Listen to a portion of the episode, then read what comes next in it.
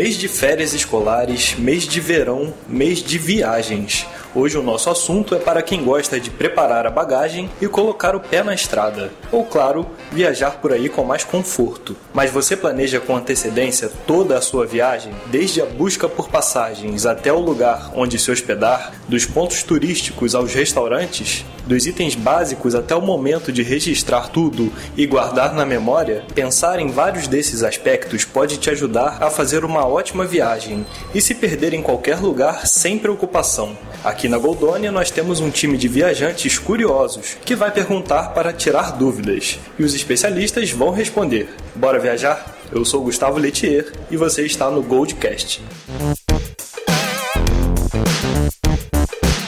Goldcast. Goldcast. Goldcast. Goldcast. Gold. Cast. Goldcast. Goldcast. Goldcast.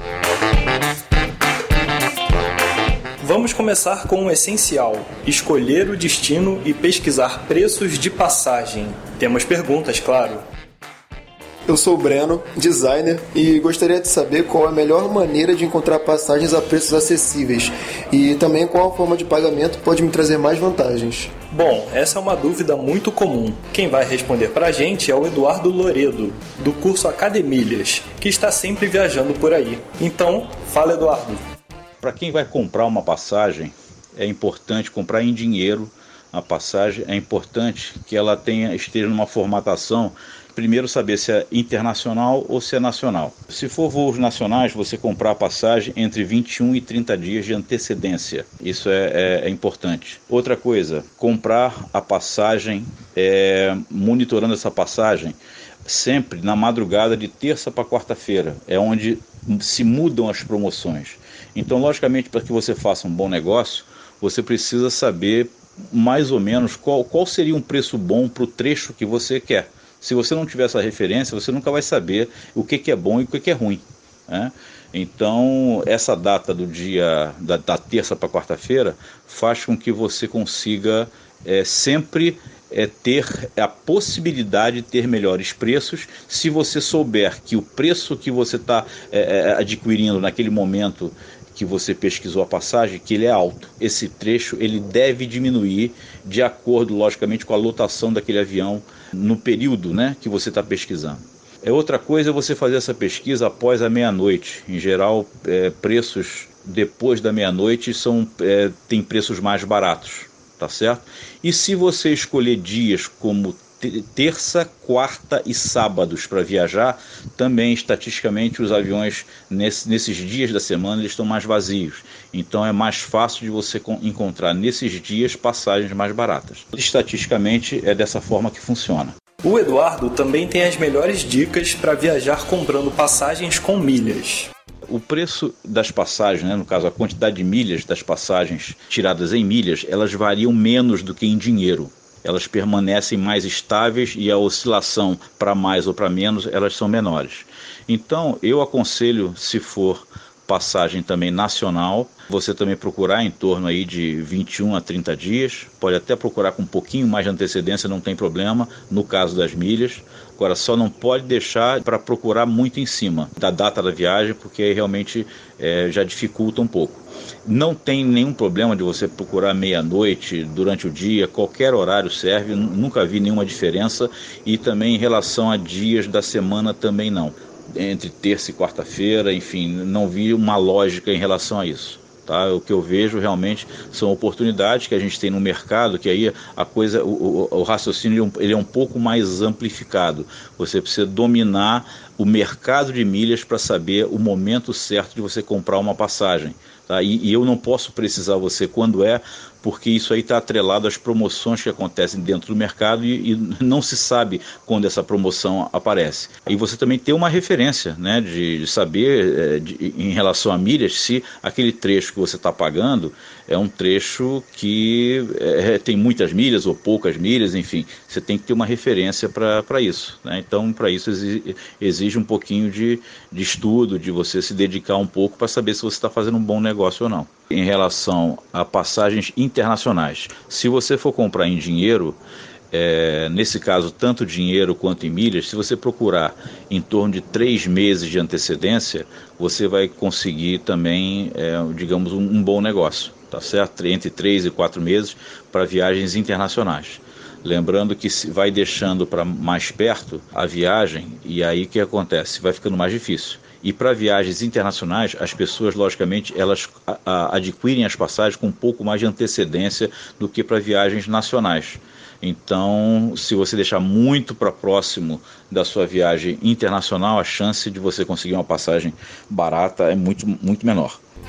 Ele viaja tanto que reúne algumas boas histórias e coleciona outras tantas oportunidades. O Eduardo contou que neste ano agora, em 2020, ele e a esposa vão viajar pelo mundo, sempre se planejando como de costume.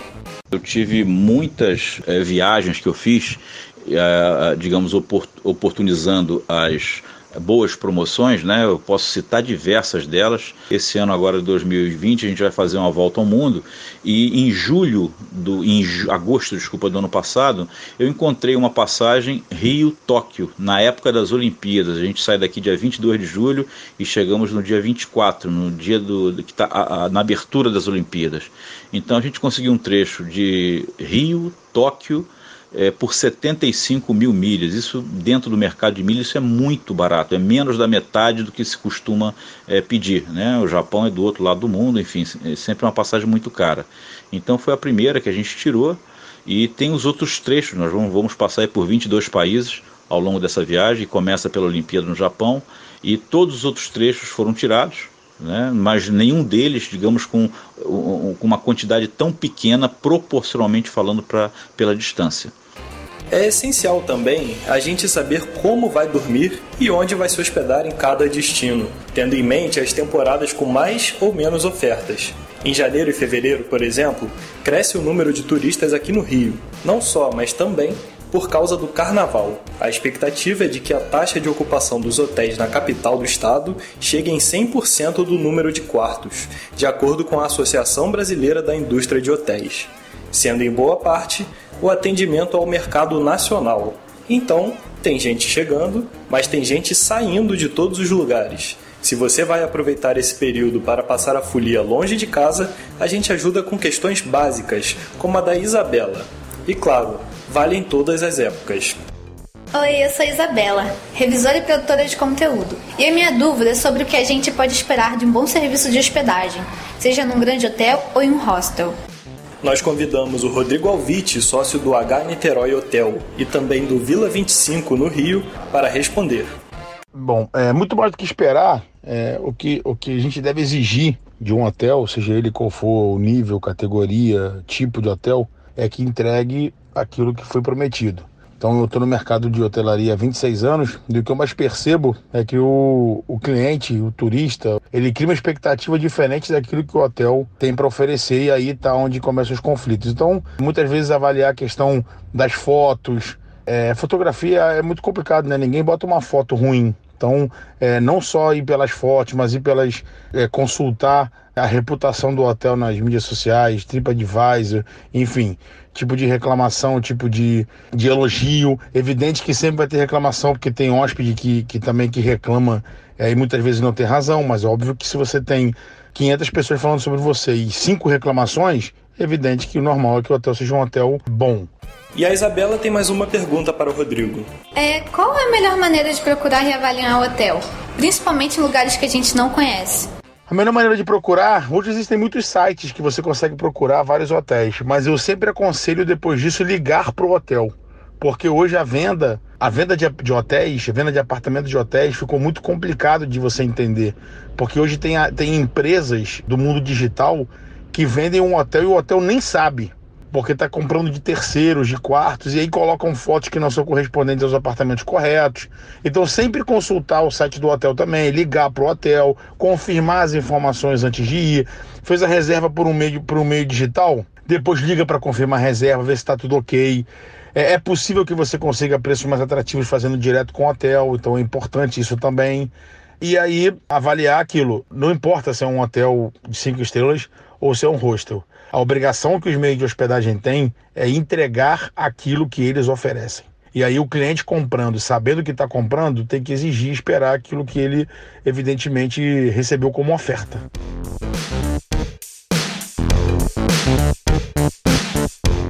E o nosso primeiro programa se encerra por aqui. Mas esse assunto não. Ainda temos muito para conversar. Sobre temas como gastronomia, inclusive. Geralmente um dos pontos altos de uma viagem. Nos acompanhe em todas as nossas redes. E não perca os nossos conteúdos. Até a próxima! Esse programa é uma produção da Goldoni Conecta.